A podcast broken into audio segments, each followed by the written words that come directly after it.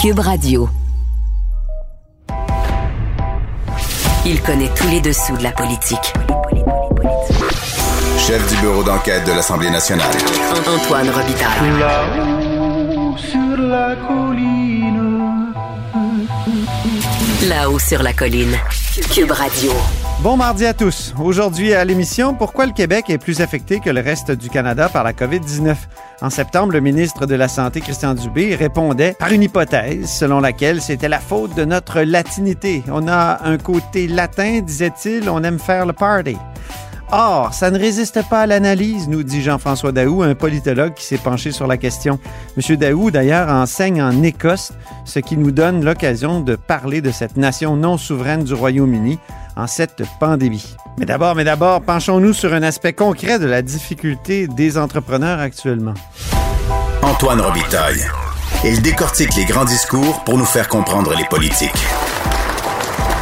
Là-haut sur la colline. La période de pandémie actuelle est évidemment très difficile pour euh, les entrepreneurs. On va aller en joindre un euh, à Stoneham. C'est Hugues Lavoie, président de Le Nordic Spa Stoneham. Bonjour. Bonjour, monsieur. Donc, vous demandez au gouvernement de revoir son programme d'aide d'urgence aux PME parce que c'est vraiment insatisfaisant. Racontez-nous pourquoi exactement. Ah, ben, en fait, c'est que moi, je considère que ce qu'on fait comme effort présentement, certaines entreprises, ça ressemble énormément à une expropriation. Euh, il y a peut-être 4-5 des entreprises au Québec présentement qui sont obligées de rester fermées. Et cette obligation-là est pour le, bien collectif, en fait, pour s'assurer qu'il y ait le moins de gens possible dans notre population qui soient infectés, pour s'assurer que nos hôpitaux survivent bien. Donc, on demande à certaines personnes de faire un, un effort. Ça, vous n'êtes pas contre ça, là. Vous n'êtes pas contre ça parce que des fois, on entend, euh, par exemple, Entrepreneurs en Action. C'est un groupe là, de, de 1000 entrepreneurs. Ils ont décidé, eux, d'aller devant les tribunaux pour contester les décrets. Vous, d'après ce que je comprends, vous n'êtes pas de cette euh, frange-là.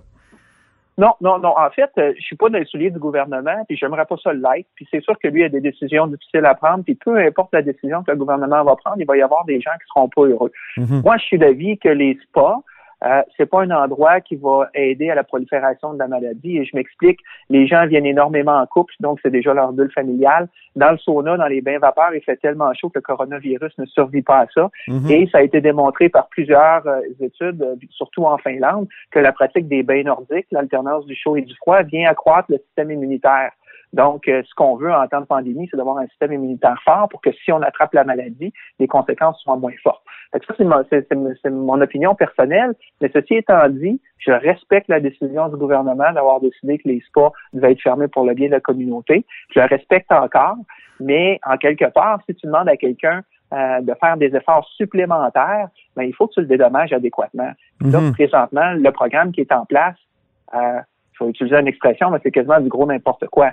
Et il y a deux raisons pour lesquelles ce programme-là ne répond pas aux besoins. Euh, la première raison, c'est que c'est pas 100% des dépenses fixes qui sont euh, qui sont dédommagées. C'est une liste de certaines dépenses, puis on pourrait avoir jusqu'à 80% de ces dépenses-là. Et il y en a énormément de dépenses qui sont fixes dans mon cas à moi, qui sont pas admissibles. Ah oui. Je vais vous donner un exemple, le déneigement. Donc, moi, il faut que je continue à déneiger mon stationnement, mon, mon allée pour, pour se rendre au spot. D'un coup, j'ai un, j'ai un incendie, il faut que les, les, les, les véhicules d'urgence puissent se rendre. Puis, je peux pas laisser de la neige s'accumuler comme ça puis ça gèle, puis ça dégèle, puis pas entretenir mes installations. Mais le déneigement, c'est pas applicable. Moi, j'ai un logiciel de gestion que je paye tant par mois. C'est un frais fixe, tant par mois pour mon logiciel de gestion pour euh, euh, vendre des chèques cadeaux ou pour euh, faire les, réservations en massothérapie. Ça, c'est pas applicable. J'ai un auto que je loue au nom de l'entreprise parce que faut, dernièrement, j'ai une pompe qui a brisé, il fallait que j'aille chercher une pompe. Donc, j'ai des frais comme ça automobiles. C'est pas applicable. tout ce qui est amortissement, immobilisation, entretien, c'est pas applicable. Donc, moi, j'ai plus d'employés. Euh, je, mets du chlore dans mes bassins, c'est pas applicable. Pourtant, je mets du chlore pour rien dans mes bassins. Euh, j'ai des pompes qui brisent, c'est pas applicable. Donc moi, quand on a fait la liste, j'ai fait la demande au programme, quand on a fait la liste, on s'est rendu compte qu'il y avait à peu près 40% de mes dépenses fixes qui étaient des dépenses qui étaient admissibles. Les autres ne l'étaient pas. Si je, si je louais un local, mes frais de location au local seraient admissibles, mais si je suis propriétaire et que j'ai une dépréciation de mes, de mes investissements, mettons de, de, de 10 000 par année, ben, cette dépréciation-là, elle n'est pas applicable. Mais si c'était une location, ça serait applicable. Est-ce qu'il y a une compensation par l'autre palier de gouvernement, le fédéral, euh, qui, qui peut Ah. vous aider à ce moment-là? Est-ce que c'est ce que le gouvernement du Québec se dit? Ben, euh, pour l'instant, au niveau fédéral, moi, euh, ce que j'ai eu dans la première vague, ça a été un, un prêt de 40 000 que si je le rembourse avant échéance, j'ai un 12 000 de pardon. Et là, ils ont extensionné ce programme-là pour un autre 20 000 de prêt avec un autre 12 000 de, de pardon de prêt. Fait que moi, au total, pour avoir été fermé six mois, plus que six mois pour l'instant, je vais avoir eu un dédommagement de 20 000 du fédéral, Hmm. puis je perds 25 000 par mois. Fait que si on fait le calcul, j'ai perdu 150 000, j'ai eu un dédommagement de 20 000. C'est épouvantable. ce que j'ai perdu. Et, et la deuxième raison vous- pour laquelle je Oui, oui. Est-ce qu'il y a une possibilité de faillite dans votre cas ou vous pensez vous en sortir? Non. Et c'est et c'est ça qui est dommage. Dans mon cas, il n'y a pas de possibilité de faillite parce que moi, j'ai été un bon gestionnaire. Moi, j'ai une maîtrise en administration. Je travaille pour des grandes firmes comptables et j'ai toujours fait très attention à, à mes liquidités.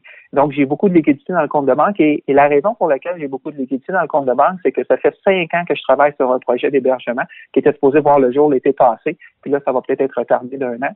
C'était quoi? Vous vouliez, vous vouliez construire des, euh, des, des motels, des hôtels, euh, des, des chambres petits d'hôtel? chalets. En fait, Des petits chalets? Des petits chalets, c'est plus du glamping, des petits chalets pour deux personnes de 350, 400 pieds carrés, euh, où est-ce que les gens vont en couple, parce que l'activité des spas, c'est vraiment en couple, donc pour deux personnes, et, et, et construire à même le terrain pour le spa. J'ai acheté un terrain à cet effet-là il y a une dizaine d'années, c'est un projet que je caresse depuis plusieurs années. Mhm. Donc, j'ai un, mise de fonds, parce que si je veux faire ce projet-là pour aller voir les banques, pour emprunter de l'argent, les banques vont toujours me demander une mise de fonds Ben oui. personnelle de 25 à, à 40 Donc, il faut que j'aille cette mise de fonds-là. Donc, j'ai cette mise de fonds-là dans mon compte de banque. Et là, ça, c'est un autre, une autre euh, absurdité du programme. Le gouvernement, il dit, un des critères pour que tu sois admissible au programme qui rembourse 80% de certains frais fixes, il faut que tu aies aucune liquidité dans ton compte de banque. Et il faut que tu ailles pratiquement sur le bord de la faillite. Donc, si tu n'es pas sur le bord de la faillite, tu pas. Si je suis un, si je suis un bon gestionnaire. Donc, il récompense les mauvais gestionnaires. Exactement. Exactement. Donc, il faut, faut pas avoir été un bon gestionnaire.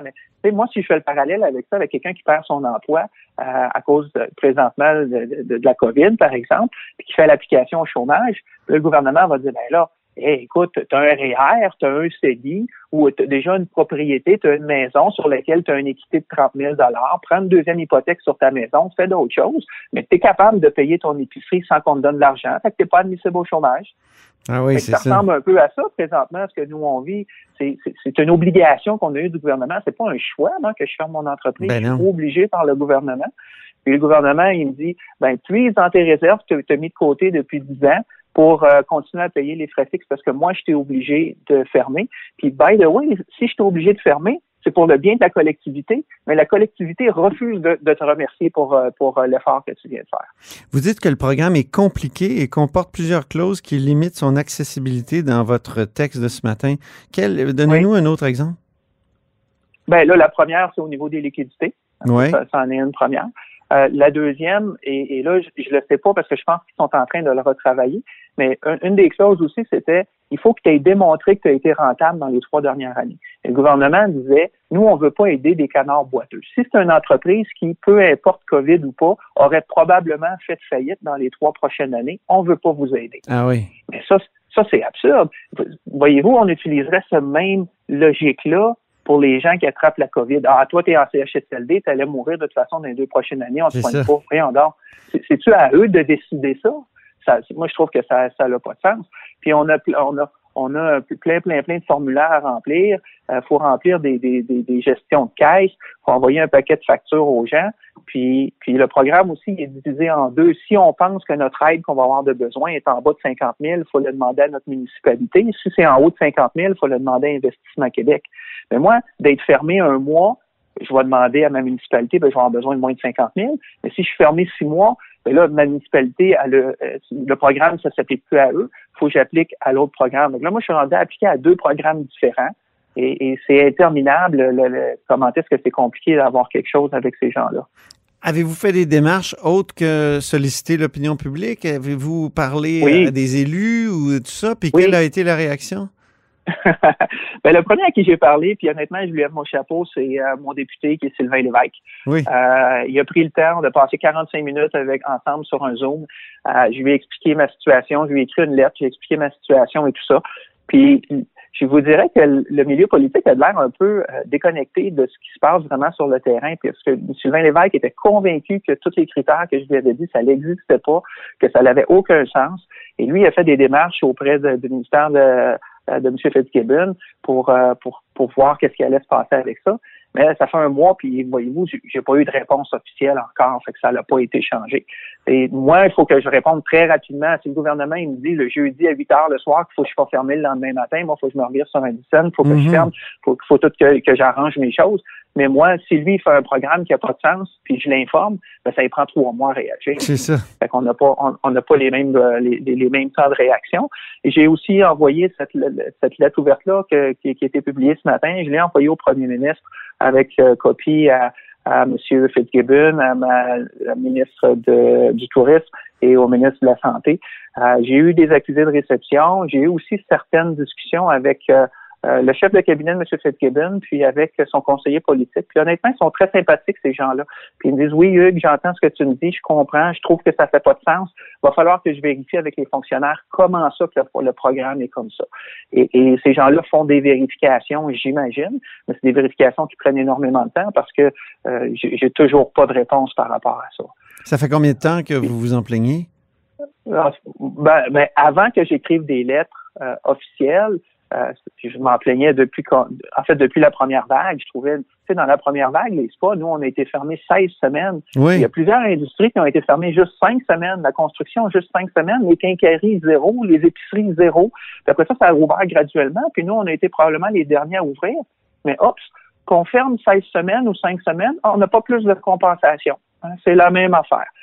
Puis là, à un moment donné, quand il y a eu la deuxième vague, moi, j'ai trouvé que ça en était trop. Mm-hmm. Je comprends, je comprends le gouvernement. Là, puis quand j'ai parlé au gouvernement, euh, à mes élus, puis aux représentants politiques, il y, a, deux messages qu'ils me donnent. Puis je les comprends, mais moi, je vais leur donner des réponses à ces deux messages-là. Le premier message, c'est Monsieur Lavoie, il euh, faut respecter la capacité de payer du contribuable.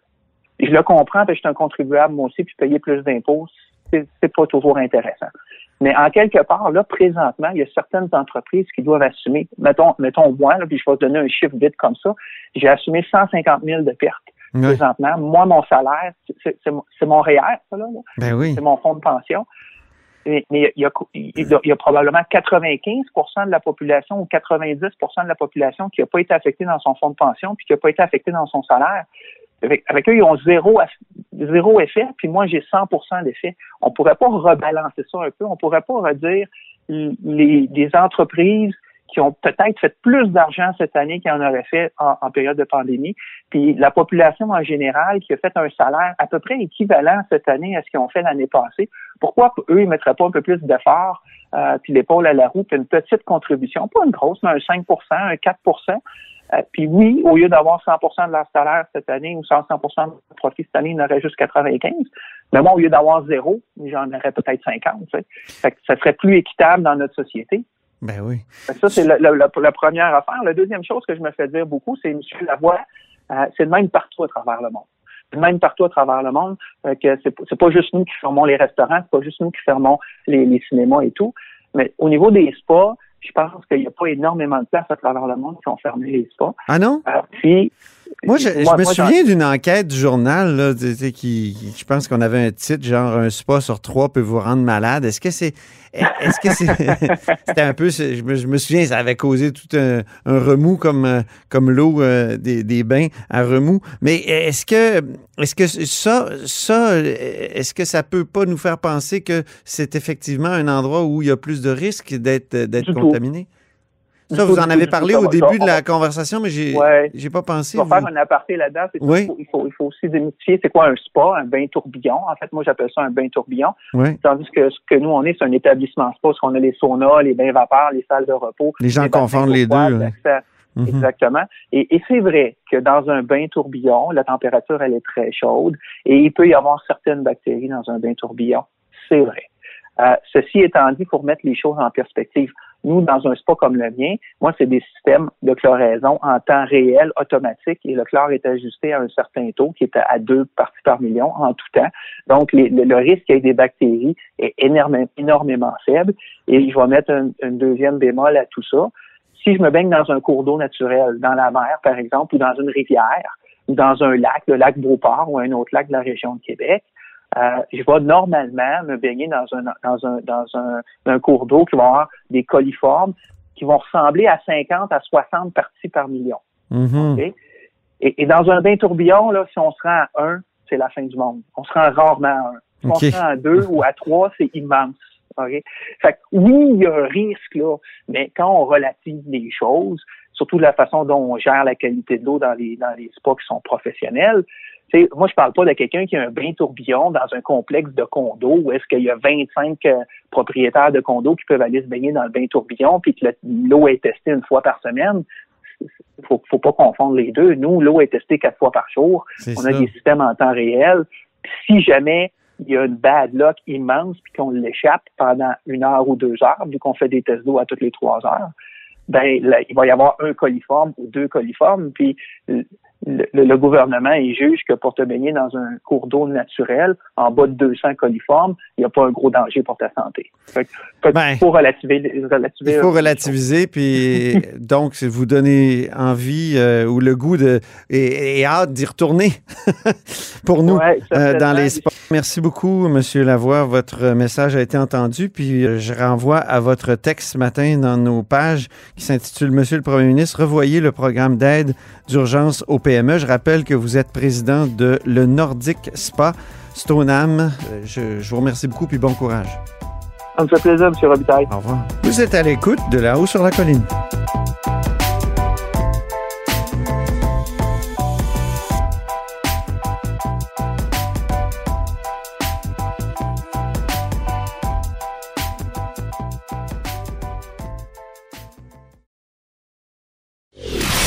Antoine Robitaille. Le philosophe de la politique. La joute politique ne colle pas sur lui. Il réussit toujours à connaître la vérité. Vous écoutez là-haut sur la colline. On se demande souvent pourquoi le Québec est plus affecté que le reste du Canada par la COVID-19. En septembre, le ministre Dubé mettait ça sur la faute de notre latinité. On a un côté latin, on aime faire le party, avait-il dit à la télévision. Ben, il y a des scientifiques qui se sont penchés sur cette cause-là, puis ils ont essayé de voir si c'était effectivement le cas, dont Jean-François Daou, qui est au bout du fil. Bonjour. Bonjour. Vous êtes professeur à l'Université d'Édimbourg en Écosse. Donc, que concluez-vous? Est-ce que cette thèse-là de notre côté latin est, euh, donc est juste? Ben c'est ça. Il y a eu plusieurs personnes qui ont euh, avancé cette hypothèse-là. C'était assez présent dans le discours public, euh, mais sans avoir nécessairement un test empirique systématique. Donc nous, on a voulu tester cette hypothèse-là parce que c'est important de comprendre les différences régionales, et euh, en un mot, notre conclusion, c'est que systématiquement, on ne voit, pas de différence dans le niveau de discipline des Québécois par rapport euh, aux citoyens canadiens euh, hors Québec. Donc, pas de différence en termes de discipline, alors ça implique que euh, les différences en termes de cas et de morts doivent être expliquées par d'autres choses que, que notre caractère latin un petit peu euh, insouciant et discipliné. C'est ça, parce que c'est quand on, on, entend le ministre Dubé, on se dit, c'est ça qu'il essaie de, de nous dire, c'est qu'on est qu'on est indiscipliné. Euh, et on aurait pu penser ça. quand, je l'ai entendu dire ça, moi, j'ai tout de suite vu les images de, du parc des chutes de Rawdon au mois de juin. C'était vraiment le party total. Les gens en avaient comme marre, j'ai l'impression, du confinement. On en sortait. Puis, effectivement, il y a eu un relâchement, je pense. Mais euh, ce que je comprends d'après votre étude, euh, c'est que euh, le, Québec n'a pas été euh, plus relâché que, le reste du Canada, surtout qu'il y a bien des endroits au reste du Canada où ça a été moins confiné qu'au Québec. Oui, ben, exactement. Le, ministre Dubé avait quand même une, bonne description de, ce qu'on peut appeler l'hypothèse latine. Il avait même dit on a un côté latin, on aime faire le party. Donc vraiment, ça, ça correspond un peu aux images qu'on avait en tête, notamment les, chutes de Rawdon et d'autres choses comme ça. Euh, et cette hypothèse-là a, vraiment, c'est quand même une, belle hypothèse dans le sens que ça a un potentiel intéressant parce que notre côté latin, ben c'est clairement distinct par rapport au reste du Canada, hein, comme comme l'est la, la, la disproportionnalité qui, qui, caractérise le Québec en termes de de, de, de cas et de décès au Canada.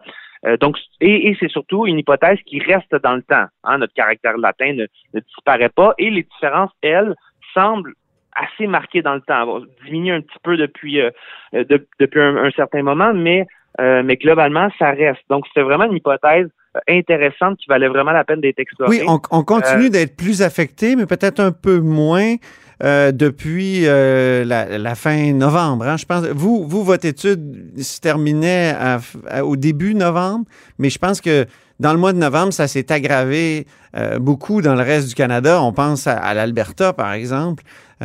donc, ça tend à, se rapprocher. Oui, ça tend à se rapprocher, mais, mais malgré tout, là, même si c'était en novembre, là, on parle quand même d'un, je sais pas, peut-être 8-9 mois, là, où le Québec était vraiment un outlier, là, un, mm-hmm. un, un, cas à part, là, pardon, l'anglicisme. Le Québec était clairement un cas à part pendant plusieurs, plusieurs mois. Donc, actuellement, oui, ça se, l'écart se rétrécit, mais je pense que sur certains, évidemment, ça dépend toujours de, de quel indicateur on utilise. Euh, mais globalement, il semble y avoir une tendance où l'écart se diminue, mais qui est très récente, là, probablement début novembre. Euh, nous, notre étude s'arrête au 27 octobre. Euh, notre dernière vague, la dernière vague de sondage qui est utilisée. Mais euh, donc évidemment, ça va être intéressant de voir la suite là, après novembre, mais on a quand même des données qui couvrent un bon un bon neuf mois environ pour lesquels les résultats sont très clairs. Là. Il n'y a pas de différence en termes de discipline. Mm-hmm. Parce que Google nous avait révélé, puis vous le citez dans votre papier, euh, je tiens à, citer le titre d'ailleurs, Two Solitudes are all in the same boat. Donc, euh, ah les, chiffres, les données de Google nous, nous faisaient comprendre que les Québécois avaient quand même, dans un premier temps, été très disciplinés quant à la mobilité. Ils avaient vraiment limité leur mobilité. Donc là-dessus, on n'était pas latin. Non, non, c'en était un indicateur très clair, euh, la mobilité euh, en termes de, de, de, de, discipline, si on veut, où on peut croire que euh, si les données de Google illustrent moins de mobilité par rapport au niveau pré-pandémie, par rapport à février, ben, ça indique une plus grande discipline. Et là-dessus, les Québécois faisaient très bien. donc ça, c'était un, un, premier indicateur, si on veut, que l'hypothèse latine n'était n'était pas coupable. Par contre, il y a toutes sortes, évidemment, d'autres comportements euh, préventifs, notamment le port du masque, notamment le, pas de rassemblement. Ben, les données de mobilité ne nous disent pas euh, ce genre de choses. Par exemple, les gens qui se déplacent, parce qu'il y en a quand même beaucoup de personnes qui se déplacent. Pensons seulement aux gens du réseau de la santé, aux gens qui vont travailler dans des, euh, dans les pharmacies, dans des, toutes sortes de choses. Il y a beaucoup de monde qui se déplace. Ben, est-ce qu'ils portent le masque? En public, par exemple. Euh, bon, là maintenant, ça c'est assez évident, mais euh, entre euh, entre le mois de mars et maintenant, il y a quand même eu des zones où c'est pas clair du tout. C'est intéressant ce que ce que vous révélez dans votre étude, c'est-à-dire que au départ, évidemment, les recommandations étaient de ne pas porter de masque. Même que le docteur Arruda nous disait c'est dangereux, c'est une fausse sécurité, on se touche puis on, on s'infecte soi-même. Et mais mais le discours a changé radicalement. Puis, on a adopté le, masque au Québec fin mai, écrivez-vous. Puis même, rendu fin juillet, on était plus masqué que dans le reste du Canada. Donc, euh, très peu latin sur le côté du masque, là. oui, exactement. Ben, clairement, ça fait écho aux directives, euh, aux directives des, euh, des, des, organisations de la santé au fédéral. La directive euh, était un petit peu plus claire, un petit peu plus tôt. Euh, donc, donc on voit un écart par rapport au Québec et le reste, de Canada, le, reste du Canada, pardon, où les Québécois sont moins disciplinés au début.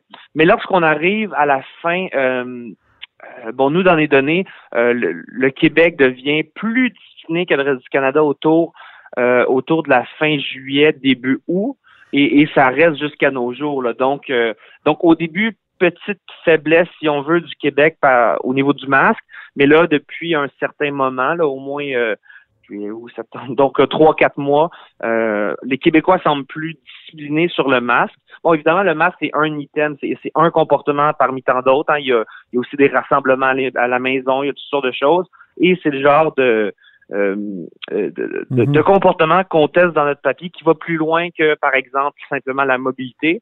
qui est un indicateur intéressant, mais euh, mais voilà, on va plus loin sur différents comportements, puis surtout sur une, très grande période. Là. Votre conclusion conduit à d'autres hypothèses. Il faudrait non pas regarder notre côté latin pour comprendre le fait que le Québec est plus affecté que le reste du Canada, mais bien probablement, là, vous dites des hypothèses potentiellement plus intéressantes du côté du système de santé hein, et l'impréparation de la santé publique. Allez-vous fouiller ces hypothèses-là? Allez-vous les tenter de les, euh, de les confirmer ou de les infirmer? Euh, non, euh, non, ça c'est plutôt euh, notre côté charitable où on soulève toutes sortes d'hypothèses pour nos collègues qui sont spécialistes, par exemple, dans le système de santé. Mais moi, je suis un spécialiste en, en, opinion publique et en comportement et, en méthodologie. Mm-hmm. Donc, c'est pas c'est pas le genre de choses que je ferais mais on considérait quand même important de, de, vraiment de tester en profondeur cette hypothèse-là euh, pour, pour bien l'écarter, parce que c'est important de comprendre comment ça se fait que le Québec était mhm. si ben disproportionnellement affecté au Canada. Maintenant, euh, à la, durant la COVID-19, mais aussi pour le reste, parce que s'il y a quelque mhm. chose de sous-jacent, il faut bien le comprendre pour mieux prévenir. Vous enseignez en Écosse, à Édimbourg. Euh, là aussi, c'est une société distincte, l'Écosse. Est-ce que l'Écosse est plus ou moins affectée par la, la COVID-19? Et, euh, est-ce que ça, est-ce qu'il y a un lien avec la, résurgence de l'idée d'indépendance? Ben pour ce qui est de la COVID, là, j'ai pas, j'ai pas les chiffres sous les mains, mais clairement les différences sont pas aussi frappantes là que le Québec et le, reste, du Canada. Euh, par contre, ce qui est intéressant, c'est au niveau de l'idée d'indépendance, là, il y a quand même une différence marquée. Euh, en, termes de ce qui se passe au Québec versus ce qui se passe au en Écosse. Euh, et, et, en Écosse, il y a tout un contexte. Là. Évidemment, c'est très, c'est très difficile d'isoler l'effet causal de chaque facteur, là, mais globalement, la direction, c'est que l'idée d'indépendance semble bien aller, euh, semble assez populaire. Entre autres à cause du euh, Brexit, mais peut-être aussi un petit peu à cause de la COVID. Oui, parce que ben on l'a vu au Québec aussi, hein, notamment le Parti québécois, Paul Saint-Pierre Plamondon, le nouveau chef, a quand même eu un certain discours dans ce sens-là et qui, qui semblait assez convaincant sur certains points, notamment sur le contrôle. Hein. L'idée que de faire un pays, ça nous donne plus de contrôle. Voilà. C'est assez clair pour tout le monde, mais là, la connexion en temps de pandémie, se fait le lien là, se ferait vraiment, euh, se ferait vraiment mieux. C'est que avec plus de contrôle, ben, on contrôle, on a plus de contrôle sur les frontières, sur l'aéroport, sur les, les, les trans. On n'a pas besoin de, de, par exemple, quémander des transferts toutes sortes de choses comme ça. Sur l'alimentation, sur l'aspect sanitaire, ça, a été beaucoup dit par euh, François Legault aussi. Il y a comme une, une, volonté d'autonomisme. Autonomisme. oui, hmm? oui ben c'est ça. C'est, l'autonomisme qu'on connaît de la CAQ. Là. C'est, un bon euh, quel label, quel mot on devrait euh, mm-hmm. coller là-dessus? Est-ce que c'est un nationalisme? Est-ce que c'est un, un autonomisme? je ne sais pas trop, mais certainement il y a une volonté de de vouloir s'affirmer, mais, mais s'affirmer pourquoi? Parce que c'est dans un contexte où il y a des euh, c'est de la politique multiniveau, hein, de la politique de santé multiniveau. Et donc l'argument au niveau de l'indépendance est assez simple. Ben, réduisons ce, nombre de niveaux-là, donc réduisons les confusions potentielles, réduisons les, les doublons administratifs et, euh, et ayons 100% de contrôle. Donc c'est un discours que vous observez en Écosse. Ben euh, oui, il y, a, quand même euh, il y a quand même une part de ça. Je dirais pas par contre que c'est le c'est à cause de ça précisément que l'idée d'indépendance est, est un petit peu plus populaire maintenant. Euh, c'est sûr que le Brexit ça joue. Euh, ça joue pour beaucoup, puis ça joue de façon directe, mais aussi indirecte, parce que ça va affecter euh, toutes sortes de choses, la condition de vie des Écossais. Euh, ça reflète pas nécessairement leurs valeurs euh, par rapport notamment à, à l'Angleterre ou qui, est plus un petit peu aligné sur les décisions du gouvernement actuel. Mm-hmm. Donc, il y a, y a toutes sortes d'effets là, euh, euh contextuels, Brexit, euh, pandémie, mais euh, ultimement, le, discours, c'est vraiment d'avoir plus de contrôle pour mieux gérer la vie commune en Écosse. Mm-hmm. Ce discours-là a été repris un petit peu au Québec, mais actuellement, en Écosse, il semble coller, coller davantage là, à la population et à l'opinion publique. Très bien, mais je vous remercie beaucoup, Jean-François Daou. Ben, ça fait plaisir. Jean-François Daou est politologue, professeur à l'Université d'Édimbourg en Écosse. Vous êtes à l'écoute de là-haut sur la colline. Et c'est tout pour nous à la haut sur la colline pour aujourd'hui, mardi. N'hésitez surtout pas à diffuser vos segments préférés sur vos réseaux. Merci d'avoir été des nôtres et à demain.